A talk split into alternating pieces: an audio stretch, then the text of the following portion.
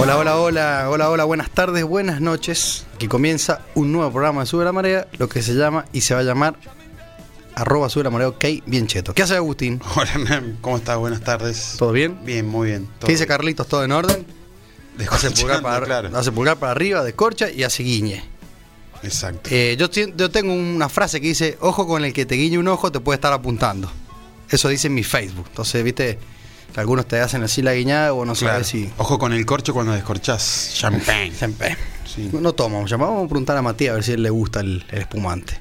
¿Qué hace Agustín? ¿Todo bien? Bien, todo bien. Como día martes hoy. Bien, perfecto. Lindo martes, lindo día para escucharte. Sí, Cat- martes 17 de mayo. Me dice mazzo. Viste que hay gente que pronuncia, dice mazzo. Sí. O mado. Mado. Parece que como de M la Y la, pasamos, la transforman en D. O ma- mado. o mayo. Madonesa. O mayo. Ma- mayo, ese Claro, bello, mayo, mi mayo. hermano. Ese es de de, acá, de, de mi hermano.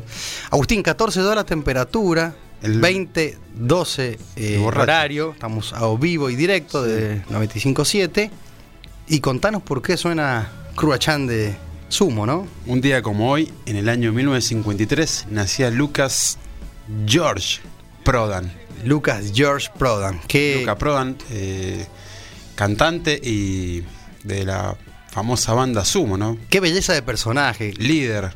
Lástima que los audios que se escuchan por ahí están tan malos, digamos, que no tienen buena fidelidad. Sí, es buenísimo. Que realmente cuando, cuando le preguntan cosas, que lo, lo- lo inteligente y lo loco para responder. Sí, si pueden, escuchen, hay, hay una, le están haciendo una entrevista a un, un tipo con un chico con una vincha. Medio hippie, así. medio ¿no? hippie, sí, sí, sentado como en un sillón. Hippie de gusto. Claro, hippie de Osde.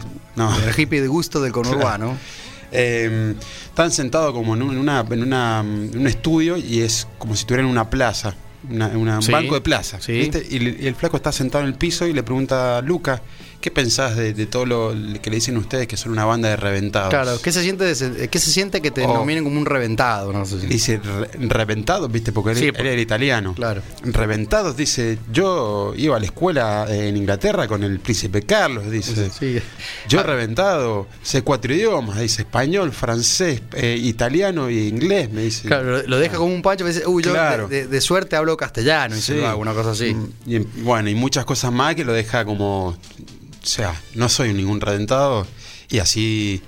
eh, No, pero después La cuando, música que eh, hacía. eh, cuando le habla de... Bueno, él le pegaba a todos también, viste, por la rebelde. Eh, cuando, Cerati es un chetito, Cerati. Sí. Y después le pega también al, a, a este de que todos tus muertos, ¿cómo se llama? El- A Fidel Nadal. A Fidel Nadal que también, que era un chetito. lo quería mucho a Papo también. Papo Blues. Papo, ¿dónde estás? Papo, ¿dónde estás? Que Y, estaba en un eh, recital. mejor no estaba. Papo. bueno. Siempre, siempre contamos, bueno, esta anécdota cuando se sube el mozo que le lleva un café con una ginebra. Genial.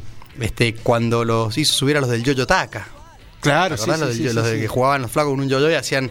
este, ¿Te acordás cuando caían en la escuela normal? Y había un show. Claro. hacían el perrito, hacían la. Exacto. La, ¿Cómo se llama? La.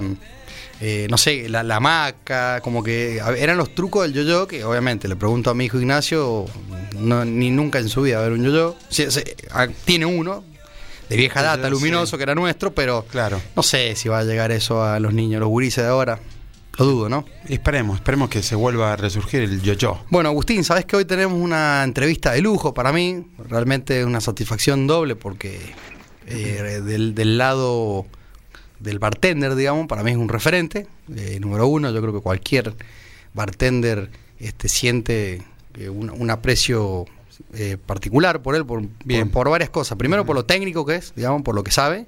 Y después porque un- una gran persona Por la experiencia este, que tiene también. Sí, una persona eh, eh, carismática y sobre todo humilde, bajo perfil, donde él nunca se guarda eh, secretos y sobre todo no es eh, un bartender eh, marketinero. Muchos cócteles de autoría, ¿no?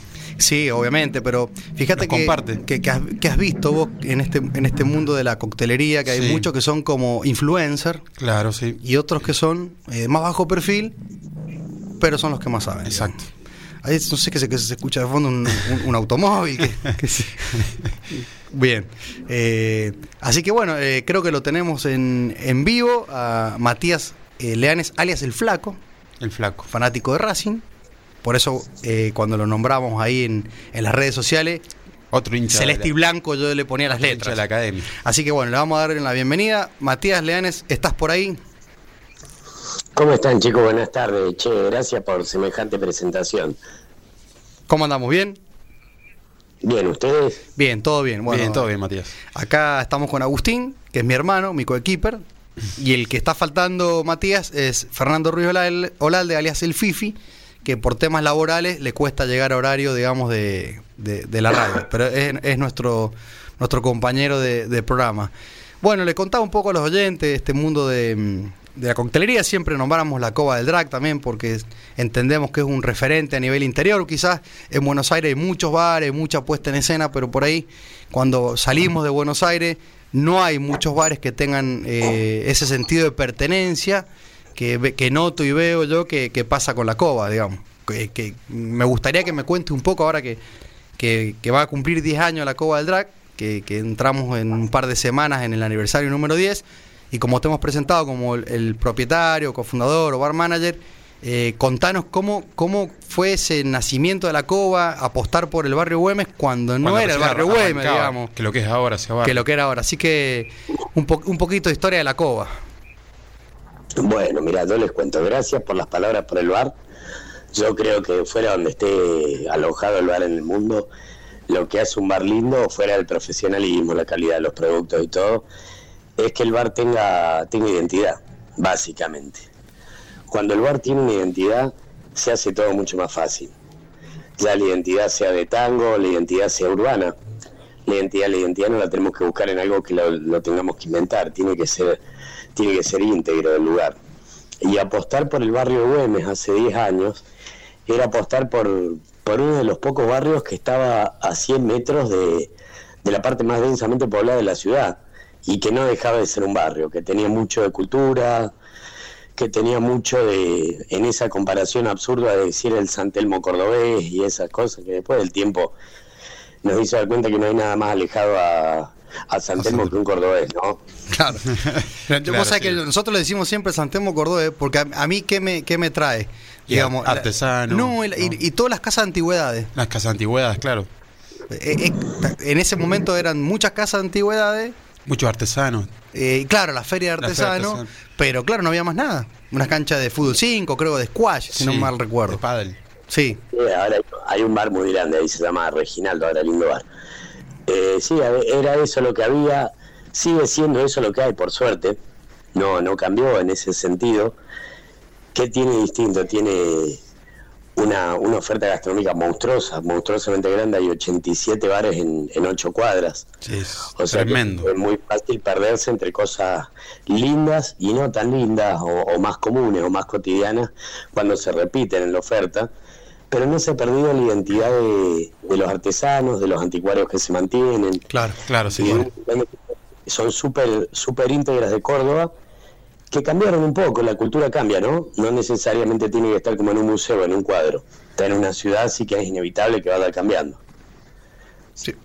Si uno va caminando por San Telmo no se encuentra un montón de tangueros, a lo mejor se lo encuentra pintado en la pared nada más. Claro, eso, es verdad. Eso, es verdad. Sí, A ver, en eso también uno decía, estando, porque si vos te terminás la calle Belgrano, eh, llegás al patio Olmo, no sé, dos cuadras, está ahí nomás, digamos. al toque de, lo que sería Nueva Córdoba. Claro.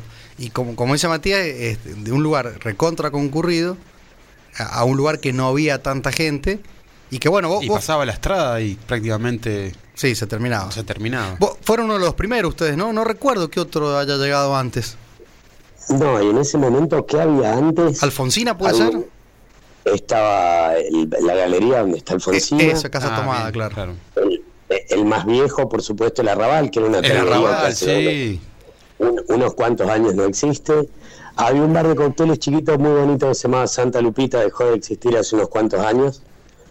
Ahora hay una cafetería ahí que estaba muy bien. Y después había una peña, los Infernales de Güemes, que está bien. En la cabaña de Chamigo, que es otro lugar folclórico. En una esquina de Chamigo, sí, sí. Claro, ahí en la esquina de la Priva del Grano, que siguen existiendo esos dos lugares.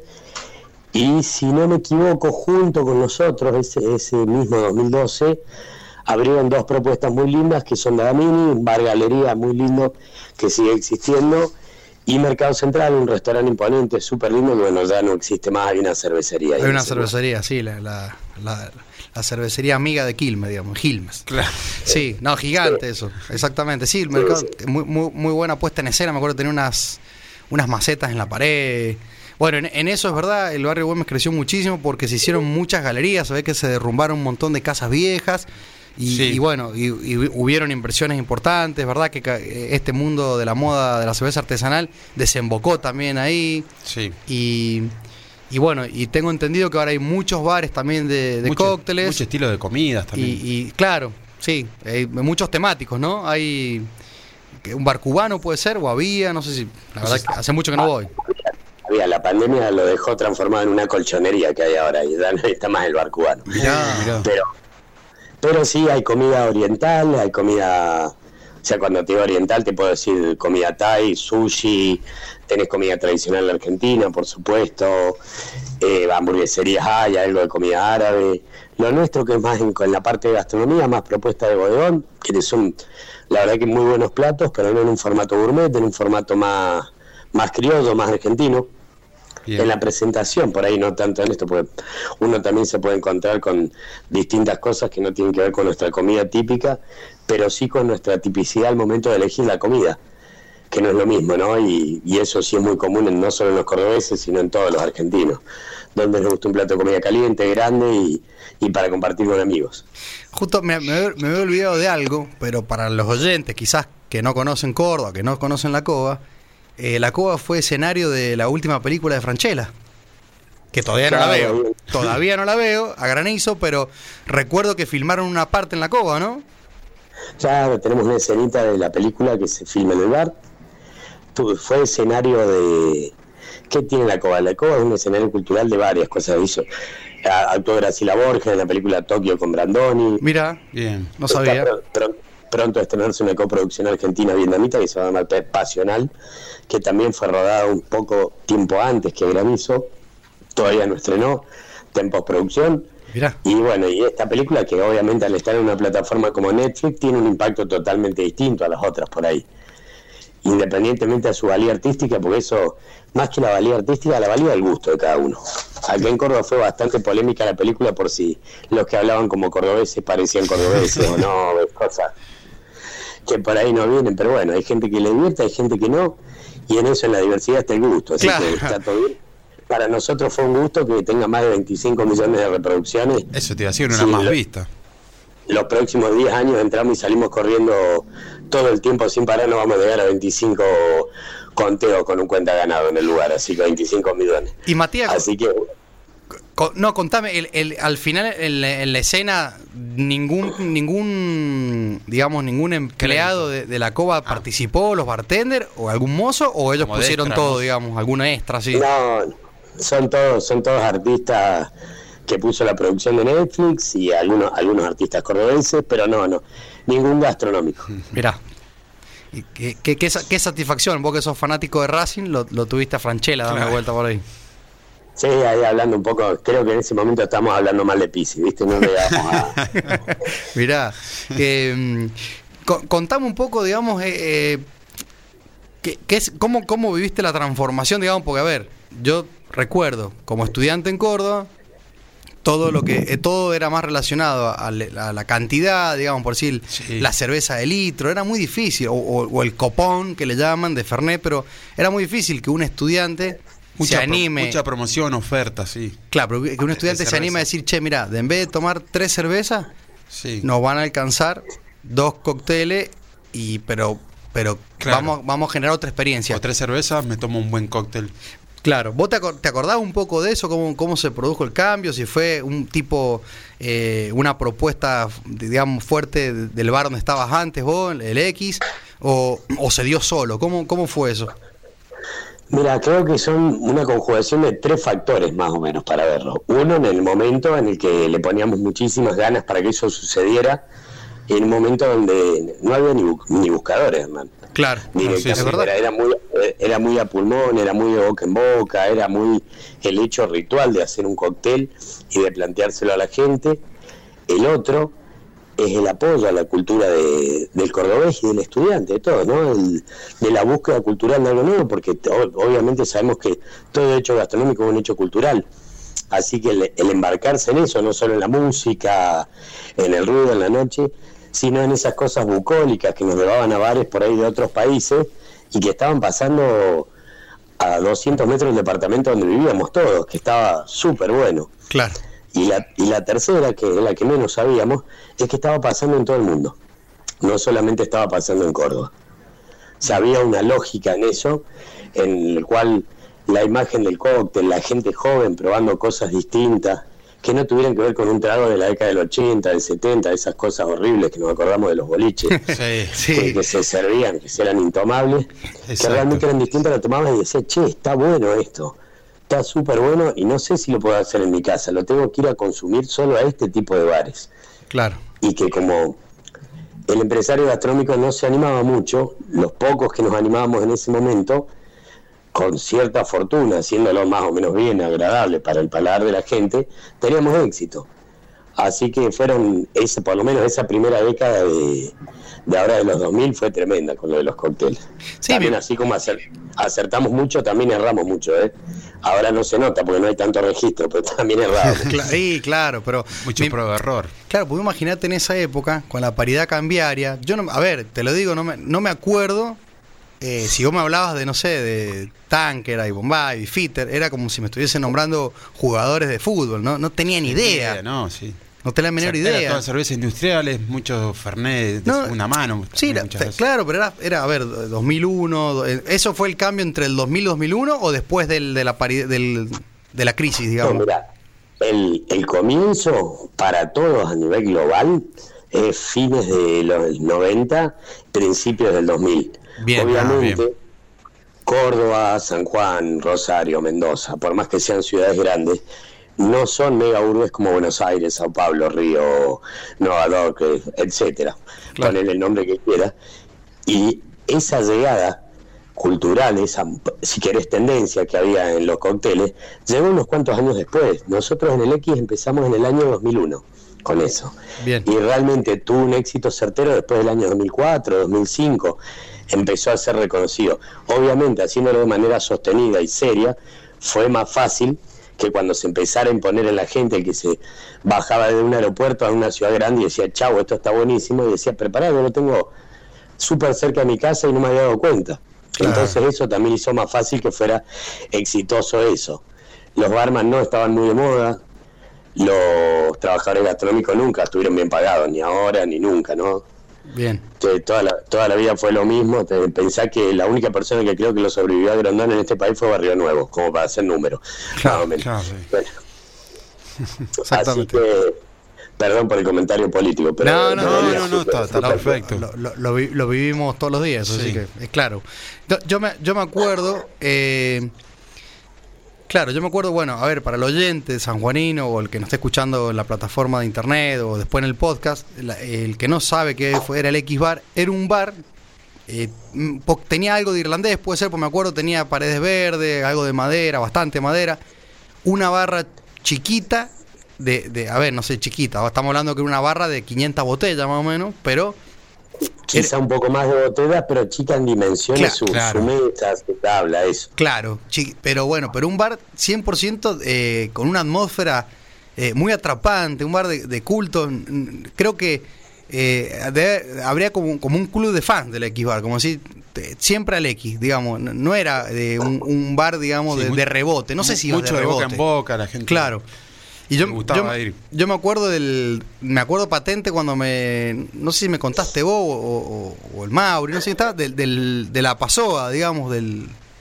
del sí, un licor de maracuyá. El licor de maracuyá, que después no lo vi más. Una vez con un programa de. Acá hablamos.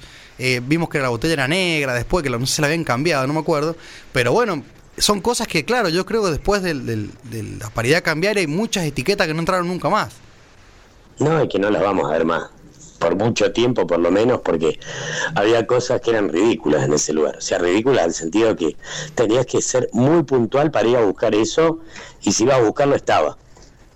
Claro. Y cada, historia- cada botella tenía su historia, la gente que trabajábamos en ese lugar, todos sabíamos la historia de cada botella, entonces tenía que también esa cosita de, te podías ir a tomar una cerveza o un fernet y pasear por un poco por ese museo de, la bebida y enterarte un par de cosas y hasta a lo mejor te tentabas, ¿no? Con algo que ni siquiera sé si estaba tan bueno en ese momento. Me decía, haceme algo con esto. Y decía, ah, la pucha, en serio, pero bueno, vamos. Claro. Sí, y, y la verdad que, eh, bueno, le contamos al oyente, está en la cañada, cañada y, y sería Boulevard Sí, Ilía. tiene, tiene- tiene más, más de 20 años, es Boulevard Marcelo T. Alvear 362 en la Sí. numeración. O sea, en competencia con, no competencia, pero por decir de años con pétalos. Y al lado. Ahí claro, al lado, o sea, Claro. muchos Y años. tener uno o dos años menos que Pétalo. el bar. Mira, Bueno, pero bueno, un, un bar 100% de culto que hasta el día de hoy, digamos, se lo recuerda por ahí, obviamente, que de esa cuna del X. a, mí, a mí lo que me impresionó la primera vez que entré en el año, años 2000, 2000 y pico, era, la, era la, la cantidad de botellas que tenían. Para, la- para los bares que solíamos ir, no, no, no. no, no, es único, pero es que eso Es tremendo. único en el interior. Por eso vos decís, bueno, en. Buenos Aires hay uno, sí, pero después de- del interior del país, eh, o el X, Sí, o, no- no yo y la nunca. son únicos, digamos. Matías, y seguramente un montón de discípulos pasaron por ahí. Me imagino que muchos lo tomaron como, como, como escuela. Obvia- obviamente trabajando al lado tuyo. Después se hicieron profesionales, porque estamos hablando de 20 años. Y, y un pibe que capaz que llegó con 18, 20 años, hoy tiene 40. Sí, y, y- y- y ya un fenómeno capaz en- para, la, co- para la coctelería de Córdoba. Y mira, tenemos, tenemos compañeros de trabajo de ahí y del Valle, de la Cova, ¿no? El bar donde estoy ahora. Eh, muchos trabajando acá en Córdoba, algunos trabajando en Buenos Aires, y la gran mayoría que pasó por ahí trabajando fuera del país hoy, y, en muy diversos lugares, tanto de habla española como de habla inglesa, Alemania, no, cosas súper lindas y que te das cuenta con el tiempo que lo que despertaba el lugar, no solo en los clientes, sino en los que trabajamos, era mucha pasión ganas de aprender, ganas de seguir creciendo, de hacer expandir la profesión. Eh, una escuelita, el argentino junior de los bares. Tremendo. Claro, exactamente. Para los futboleros, el argentino junior de los bares. sí, eh, sí, sin duda. Eh, creo, creo que también en, en eso, obviamente, eh, creo con, con, con Luis, ¿no? Luis Navarro. Con Luis Navarro, un Luis, fenómeno, Luis. Luis Navarro, eh, y, y creo que vos terminan siendo un poco el trampolín, los padrinos, ¿no? ¿O había alguien antes que ustedes que estuviera con el tema de la coctelería? Y antes hay como una brecha generacional que se corta en el medio. Está Fabio Más, que es medio de nuestra generación y un poquito antes. Y después los otros bartenders sí son bartenders para nosotros en ese momento veinteañeros, mucho más grandes porque eran gente entre 40 y 50 años. Claro. hace, hace más de 20 años estamos hablando, ¿no? Entonces había una brecha generacional grande y mucha gente que había perdido el, el cóctel en el medio, no solo en Córdoba, en todo el país, ¿no? Porque eso existía por ahí, si sacamos a Capital Federal del país, todavía en la hotelería 5 estrellas y un par de bares en Buenos Aires había que te podían ofrecer una oferta más o menos seria, pero en el resto del país era muy viejo el hotel y tiraba el café, no el cóctel, esa es la realidad Claro, pero- pero- nada que ver con el paisaje que tiene hoy el país, que todo el mundo tiene la coctelería en la palma de la mano, ¿eh? es así. Sí. Pienso yo, en, en esa época, en un hotel cinco estrellas, que, que- ¿quién preparaba ahí un, un old fashion, un Manhattan? Cuando, cuando capaz que ni- el manual de operaciones del hotel te lo enseñaría, porque si no, ¿cómo- ¿quiénes estaban en esa época? ¿98, 97? Eh, Fa- Y acá en Córdoba, mira, en San Juan no lo sé, porque ya, ya me había venido para Córdoba dos. Pero en Córdoba estaba Daniel Extremadoiro, Ah, Daniel. En, el, en, el, en el Holiday Inn, con Fabio Más, en la cadena de Amerian, eh, Córdoba Park estaba Aguilera, y se me están dando un par que tienen unos cuantos años más que no recuerdo en qué hoteles estaban, ya por ahí más chicos, no cinco estrellas. Sí, en Buenos Aires todavía está Ah, sigue habiendo algunos de esos, esos intérpretes viejos todavía están, para fines del 90 estaba Eugenio Gado, todavía Ajá. leyenda de la coctelería argentino, ya no en hotel, pero Rodolfo San todavía estaba en actividad o acompañando como mentor de muchos bartenders jóvenes y acompañ- acompañando proyectos. Había, no, había muchos todavía dando vuelta, tratando de reivindicar la profesión y los que están todavía lo siguen haciendo, por supuesto. bien. Sí, no, a, ver, en San Juan no, cuando, cuando vos te fuiste a estudiar a Córdoba, te fuiste un año antes que yo, pero cuando nosotros nos fuimos en San Juan no había ningún hotel cinco estrellas. Entonces, era la coctelería vieja, esa que estamos nombrando nosotros, el boliche, de mezcla de licores eh, clásicos. Eh, un poco asquerosa, con exacto, no existía la cristalería específica, todo salía como salía, bueno, eh, pero pero hoy hoy sí hay academias, en eso hay escuelas. Es como decimos, está al alcance de la mano, pues la globalización, digamos, todo lo que es a nivel tecnología, vos llegás a bajarte un libro o, el mismo YouTube. Sí, las clases online. Las clases online vas, vas aprendiendo o de ser consumidor de bares de, culto referentes, yo creo que si viviera en Córdoba, si me tomaría un todos los días un cóctel o uno por semana, al cabo de dos años, viéndolo al bartender, empezás a entender todo, conversando. Aparte, no hay mejor lugar que las barras, y la, y la, barra de la cova te invita a eso. contanos, Matías, el, el, fenómeno de los domingos de jazz en la cova, ¿es hace poquito, post pandémico, o, o fue desde el principio? Y empezamos con, el jazz en la cova en el año 2019, un poquito antes de la pandemia, en mayo del 2019. Bien. Y la verdad que hoy eh, tenemos varios, varios días, el domingo es un día como muy lindo porque cuando se está acabando el domingo en todos lados, como que está empezando la noche de jazz en el barro de música country también, que es otra de las opciones de los domingos que tenemos. Eh, está empezando ahí y hacen un fin de semana tremendo, apoteótico. O sea, hacen que el domingo vuelva a ser sábado, vuelva a ser viernes para todos, aunque se acabe temprano, ¿eh? aunque las 12 de la noche la mayoría ya esté volviendo a casa porque al otro día tiene que trabajar, eh, hace que eso sea precioso. Hoy tenemos en lo que es la oferta de jazz eh, grandes referentes nacionales como Francisco Castillo, del Small Jazz Band, tocando con otras personas, no con la gente del Small Jazz Band, haciéndolo con los chicos de la par o la gente de la par propiamente dicho, tenemos géneros de jazz tradicional, de gypsy, de swing. En jazz hay una oferta muy grande y en lo que es la parte más de rock and roll, creo que los padres de ese segmento, de ese lugar, son la gente de Honky Tonk Preachers, una hermosa banda de country que tiene un, ciclo un ciclo cada 15 días, otra de rockabilly que tiene su ciclo cada 15 días los días miércoles, y ahora hace poquito tiempo se le ha abierto el espacio al blues también en el lugar para otros días, así que hoy las ofertas musicales son los días miércoles, jueves y domingo en el bar. Lo que te diría que a mí no tanto tiempo, de estar cerca de los cuatro años, la presencia musical permanente en el bar, hoy es uno de los pies fuertes del, lugar. La gente no solamente piensa en ir a tomar un cóctel o a, o a cenar al bar, sino que todos los días cuando nos escriben nos preguntan quién, quién está hoy en la noche quién toca. y por ahí caes, distraído, el bar no, funciona con reserva, así que entras distraído porque hay una mesa temprano y de golpe te encontrás músicos de jazz que hace más de 40 años hacen jazz tradicional, o te encontrás una persona cantando Luis Presley que si no te das vuelta para escucharla parece Luis Presley cuando lo Espectacular. Sí, yo cuando fui la otra vez, que, me junté con los amigos de, de la facultad en Carlos Paz, y, nos fuimos a visitar a Matías el domingo con el Ale Chain, el Ale Zain, el Gordo Chain. Un domingo, qué Un domingo también, como dice Matías, de casualidad, estacionamos ahí en la cochera al lado y nos mandamos. Viste los domingos son medio bajón, todo. Medio bajón, pero cuando quisimos acordar, entró, empezó a llegar gente, gente, y, estaba el, señor, creo que decís vos, del jazz. Y, yo la verdad que fue eso, lamentablemente en San Juan mucho no lo tenemos, todavía creo que ahora está ahí una movida linda de jazz. Sí. está, empezando, se está armando, pero bueno, Córdoba tiene eso que por ahí tiene un, eh, al estar en el corazón del país, tiene un, rejunte más allá de los locales, de, músicos que de, todo el interior que van llegando y te generan esa propuesta. Y me encantó, lamentablemente me tuve que ir temprano, no pude tomar nada porque tenía que hacer autopista Córdoba-Carlos Paz y ahí es tolerancia cero. La policía está complicada. Claro, no, sí, todavía es tolerancia cero, pero espectacular. Eh, la verdad que impresionante. Eh, Matías, ¿qué, ¿qué, me puedes decir saliendo un poco de esta parte musical? Em, ¿Cómo ves el fenómeno del, del gin tonic? ¿Qué, qué, qué, cómo, cómo lo, lo, interpretás vos? Eh, primero como... El boom. Como, como dueño del bar, digamos, como, como, como, que el, como la, la gente lo, va pidiendo, que lo quiere llenar de cosas. cómo, lo toman. Sí, y después como, como una, una apreciación personal, como subjetiva, por así decir.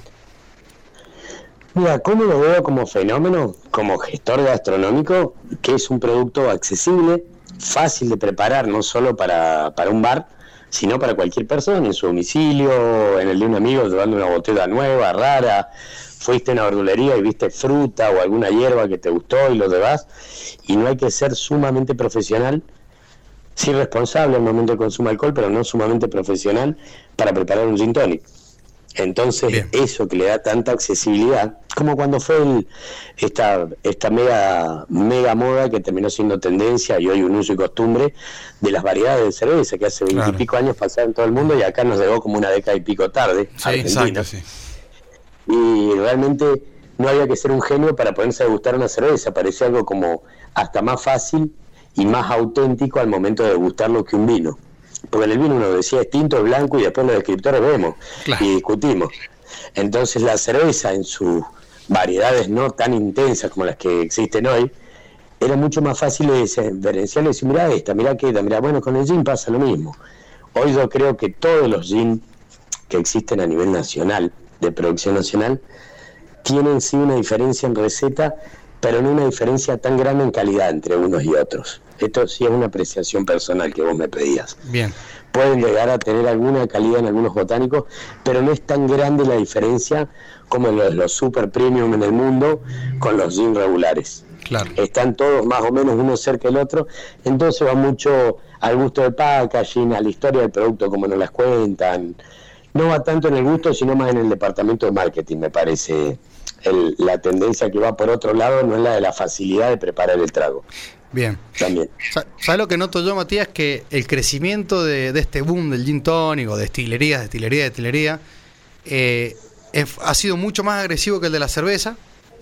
Así es, es como que el boom es, mucho más rápido y va a caer mucho más rápido. Me parece que eh, tanto, tantos de, de, alambiques dando vuelta por Argentina va a tener como negativo, que bueno, que obviamente se va por ahí medio embarrar un poco el mercado, pero como positivo que el alambique que queda dando vuelta ahí va a pasar a, hacer vodka, algunos son animal al pisco, viste los whiskies que están nacionales que están bastante bien, entonces llega un punto que sí, bueno, ese coletazo, digamos, de, empezar a destilar, de creer en el destilado nacional, puede, puede ser que tenga un rebote después a todo lo demás, ¿no? A Callaz, a poner en Tucumán eh, y animarse un poco a, a que no solamente Argentina puede ser, no sé, cerveza, vino, sino que también podemos empezar a tener destilados de, buena calidad y, varios, digamos.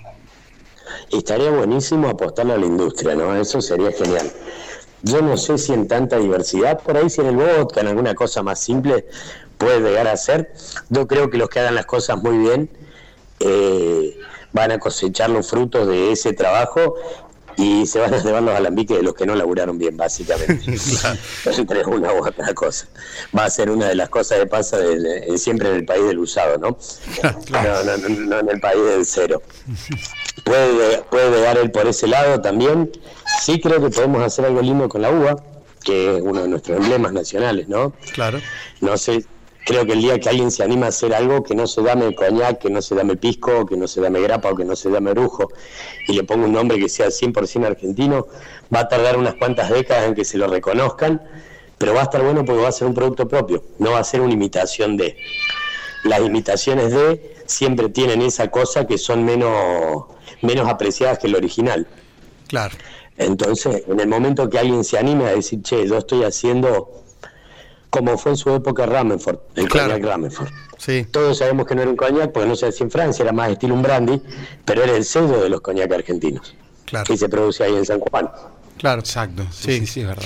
Vos, Matías, eh, eh, digamos que ganaste un premio, ¿no? Fuiste a Francia por, por un tema de coñac, ¿puede ser?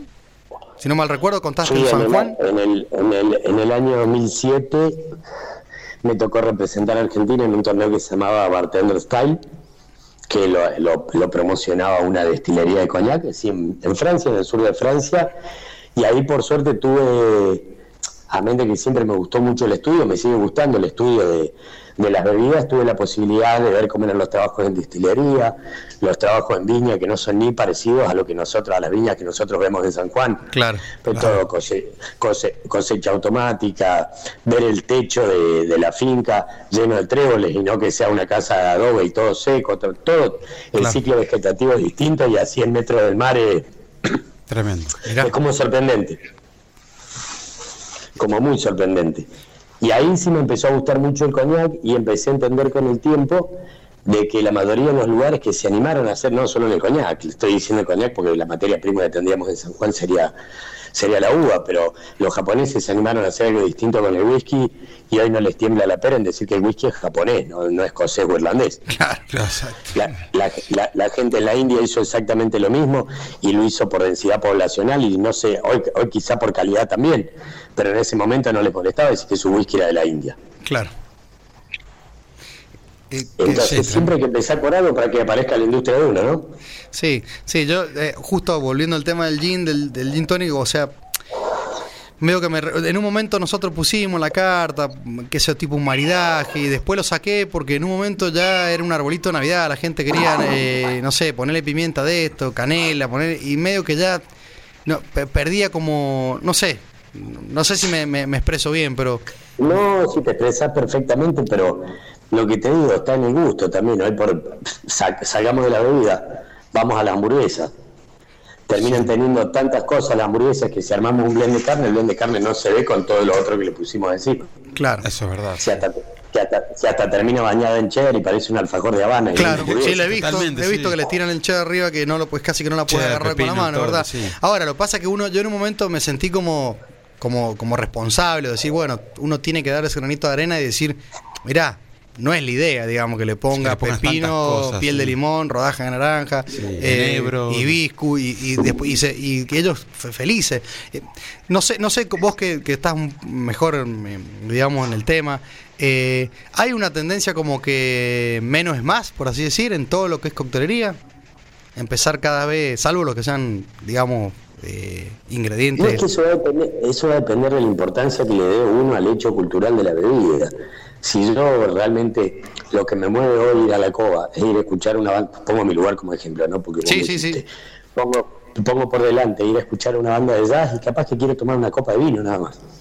O solo quiero servirme un whisky, o tomar una cerveza, o el gin tonic tampoco es tan importante. Ahora si voy porque tengo 600 botellas por delante y me quiero explotar en las 600 botellas y bueno, y ahí irá cambiando el móvil de cada uno. Hoy lo lindo de- del oficio que tenemos todos nosotros, que es el de estar en el mundo del entretenimiento, es que los espacios que tenemos son cada vez menos comunes. La gente ya no habla en la cola del banco porque paga todo por teléfono, eh, no habla la- no va a la despensa porque pide todo por las aplicaciones. Sí. Cada vez, cada vez tenemos menos contacto con el prójimo. En lugar de juntarse, se hace a través de una reunión, de un Zoom, de un montón de cosas.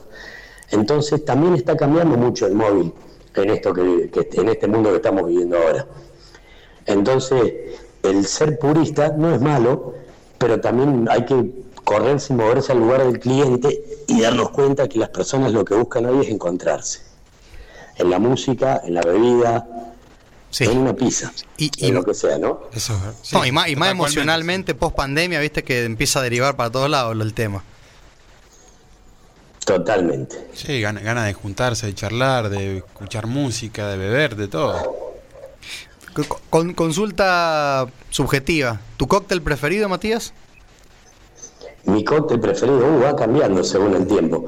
Ahora hace unos cuantos añitos el Sazerac, que es un cóctel de Luisiana, justo que veníamos hablando de jazz, de country, de todo esto, ¿viste? de música del sur de Estados Unidos, es un cóctel que lleva bourbon, Peychaud, que es un bitter típico ahí de New Orleans, eh, una piel de limón y está apenas perfumado con un spray de absenta al trago. A mí me encanta eso ahora. Pero también en otro momento han sido otros cócteles. Justo eh, eh, eh, con Juan Manuel Cabeza, que después seguramente nos escucha eh, por formato podcast en Spotify, me hizo me hizo probar el Sazerac. Él fue el que me dijo, ¿no? Y, y decía que por ahí me- un en un momento no tenían el, el bitter, ustedes, y dice, no me lo quisieron preparar, porque si no, no era lo mismo. Entonces, eh, No, no es lo mismo. Claro, pero eso está bueno porque imagínate que eh, Sí, está, no es está bueno cuando uno como bar también es terco decir no, así es, digamos. Entonces, si no es otra cosa, digamos. Totalmente. Bueno, le- le- yo le quiero contar a los oyentes que Matías, si bien tiene una tonadita un poco cordobesa cuyana, pero él es sanjuanino, que se fue a estudiar a Córdoba, y obviamente ya lleva más años en Córdoba, como nos pasa mi hermano Martín, que ya está más años afuera de la Sí, provincia que, que San Juan. Pero bueno, ella tiene su familia, su mujer y sus su, su dos hi- hijos. Y, y por ahí leo algunas noticias que te, te- te toman de cordobés y por ahí dicen, no, el bartender cordobés y me, me da ganas de poner, no, es sanjuanino que vive en Córdoba. Radicado. No, no te, no te tenemos que dejar ir tan fácil, che. No, no, para nada, para nada. Pero, pero Pero, bueno, uno, uno, uno termina siendo de la tierra donde está uno, ¿no? De donde tienen los amigos, de donde tiene esto. No pierde la memoria, por supuesto, ¿no? De la familia, de los amigos que quedan allá, de todo el mundo. Pero yo cuando me pongo a pelear, peleo de los políticos de acá, no peleo de los políticos de allá. y sí. Sí, sí. Y, eh, y, la, y la participación cultural que tengo es neta hoy en la ciudad de Córdoba. Sí, el colegio de los claro. Claro. Totalmente. Entonces la, la realidad que nos hace a cada uno es la realidad diaria, del día a día. Sí, Después el resto son, son, son memorias y uno las disfruta, por supuesto, ¿no? Pero pasa a ser de ese lado. Y sí, la verdad que sí. Eh, pero bueno, es como que la, la, la, la- la- la tonada de, de vez en cuando cuyana te sale. Algo de San Juan. No, no, todavía. Claro.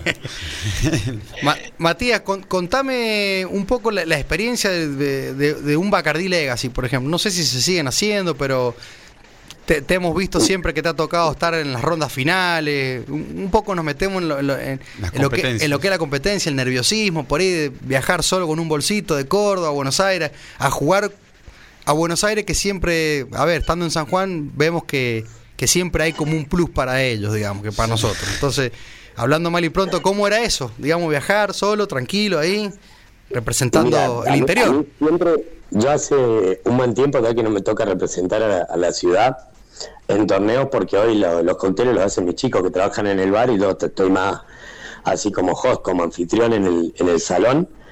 Pero siempre fue una experiencia linda, siempre fue el que, el que está en la barra o el que está en la cocina o el que está en algún lugar de producción. No solo trata de mostrar la coctelería clásica, sino lo que puede generar uno desde su lugar y con esa impronta, con esa energía que tenés cuando sos más joven, con muchas ganas, con las ganas de medirte siempre, porque cuando vas a competir son ganas de medirte, Sí. con la gente que está en lugares más grandes, más chicos. Eh, siempre en el interior hubo muchísima madera. Para ahí uno dice, no, pero las cosas pasan en Buenos Aires. Y no, no pasan en Buenos Aires. O sea, hay veces que nos toca ir del interior y perder, y no hay que preguntar por qué pierde uno, y hay veces que te toca ir del interior y ganás, y no ganás porque sos el mejor. Sos porque el que tuvo el mejor día, nada más. Y lo que te terminan dando este tipo de torneos y estas cosas, eh, un montón de amigos en un montón de provincias, de pero gente de San Juan, de Mendoza, de Paraná, de Buenos Aires, de Tucumán, de Salta, de Río Negro, de todos lados, que en definitiva te terminan sirviendo mucho más que, que una copa, que un viaje, que alguna sponsorización o que otra cosa, porque cuando armás tus cartas es más fácil con- comunicarte con alguien de San Juan y decir, che, no consigo jarilla en Córdoba Claro. cómodo para conseguir jarilla.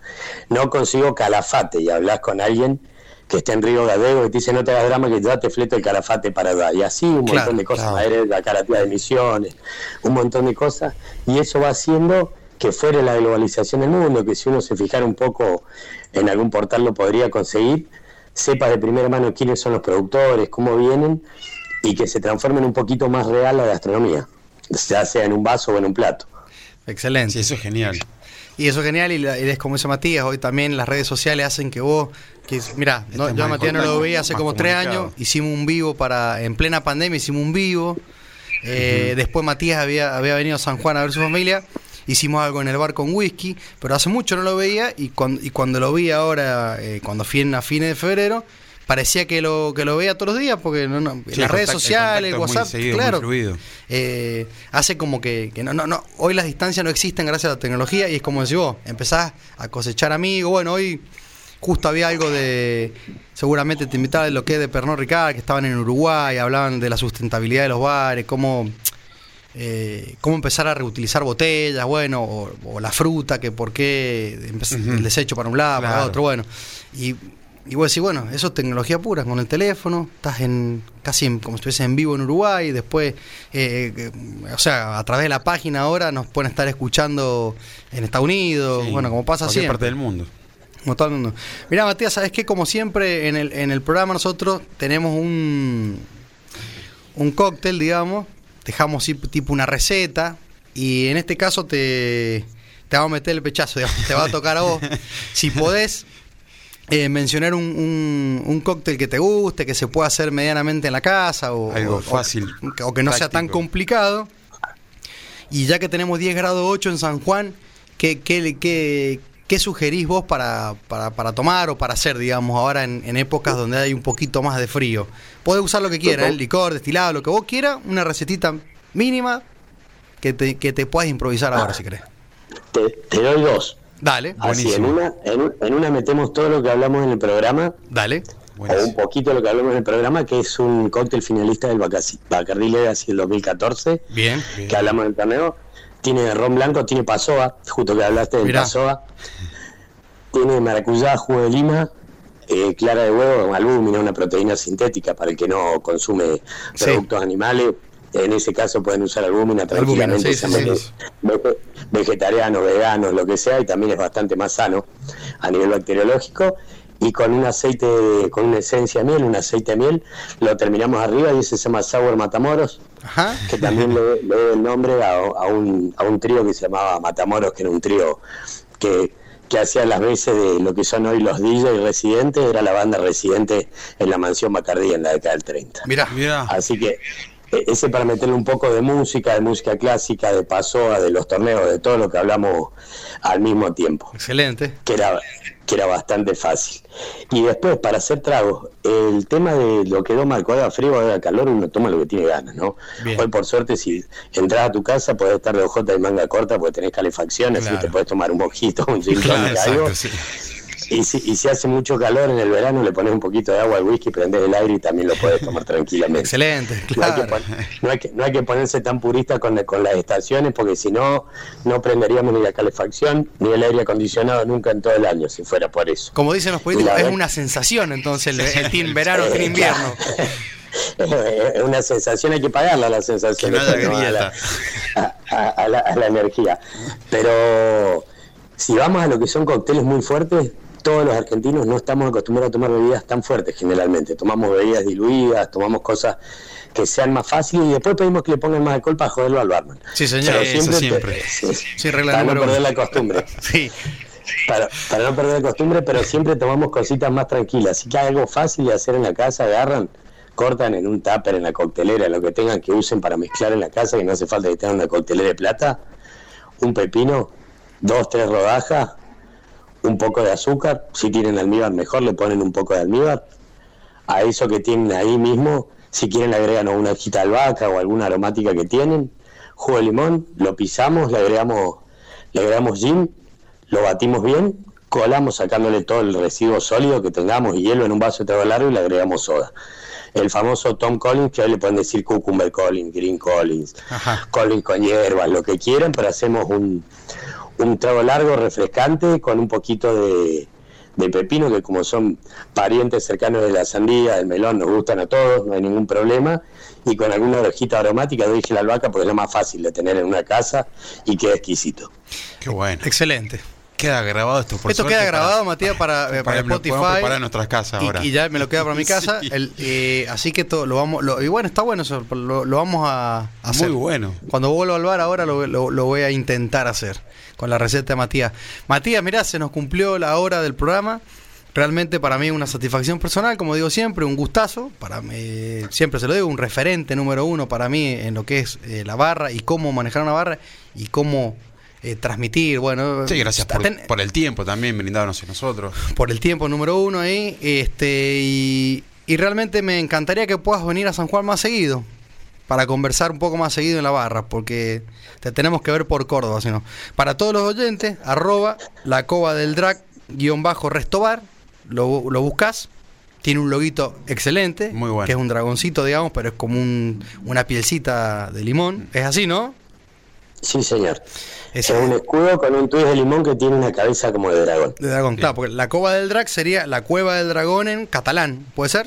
En catalán, sí señor, en catalán.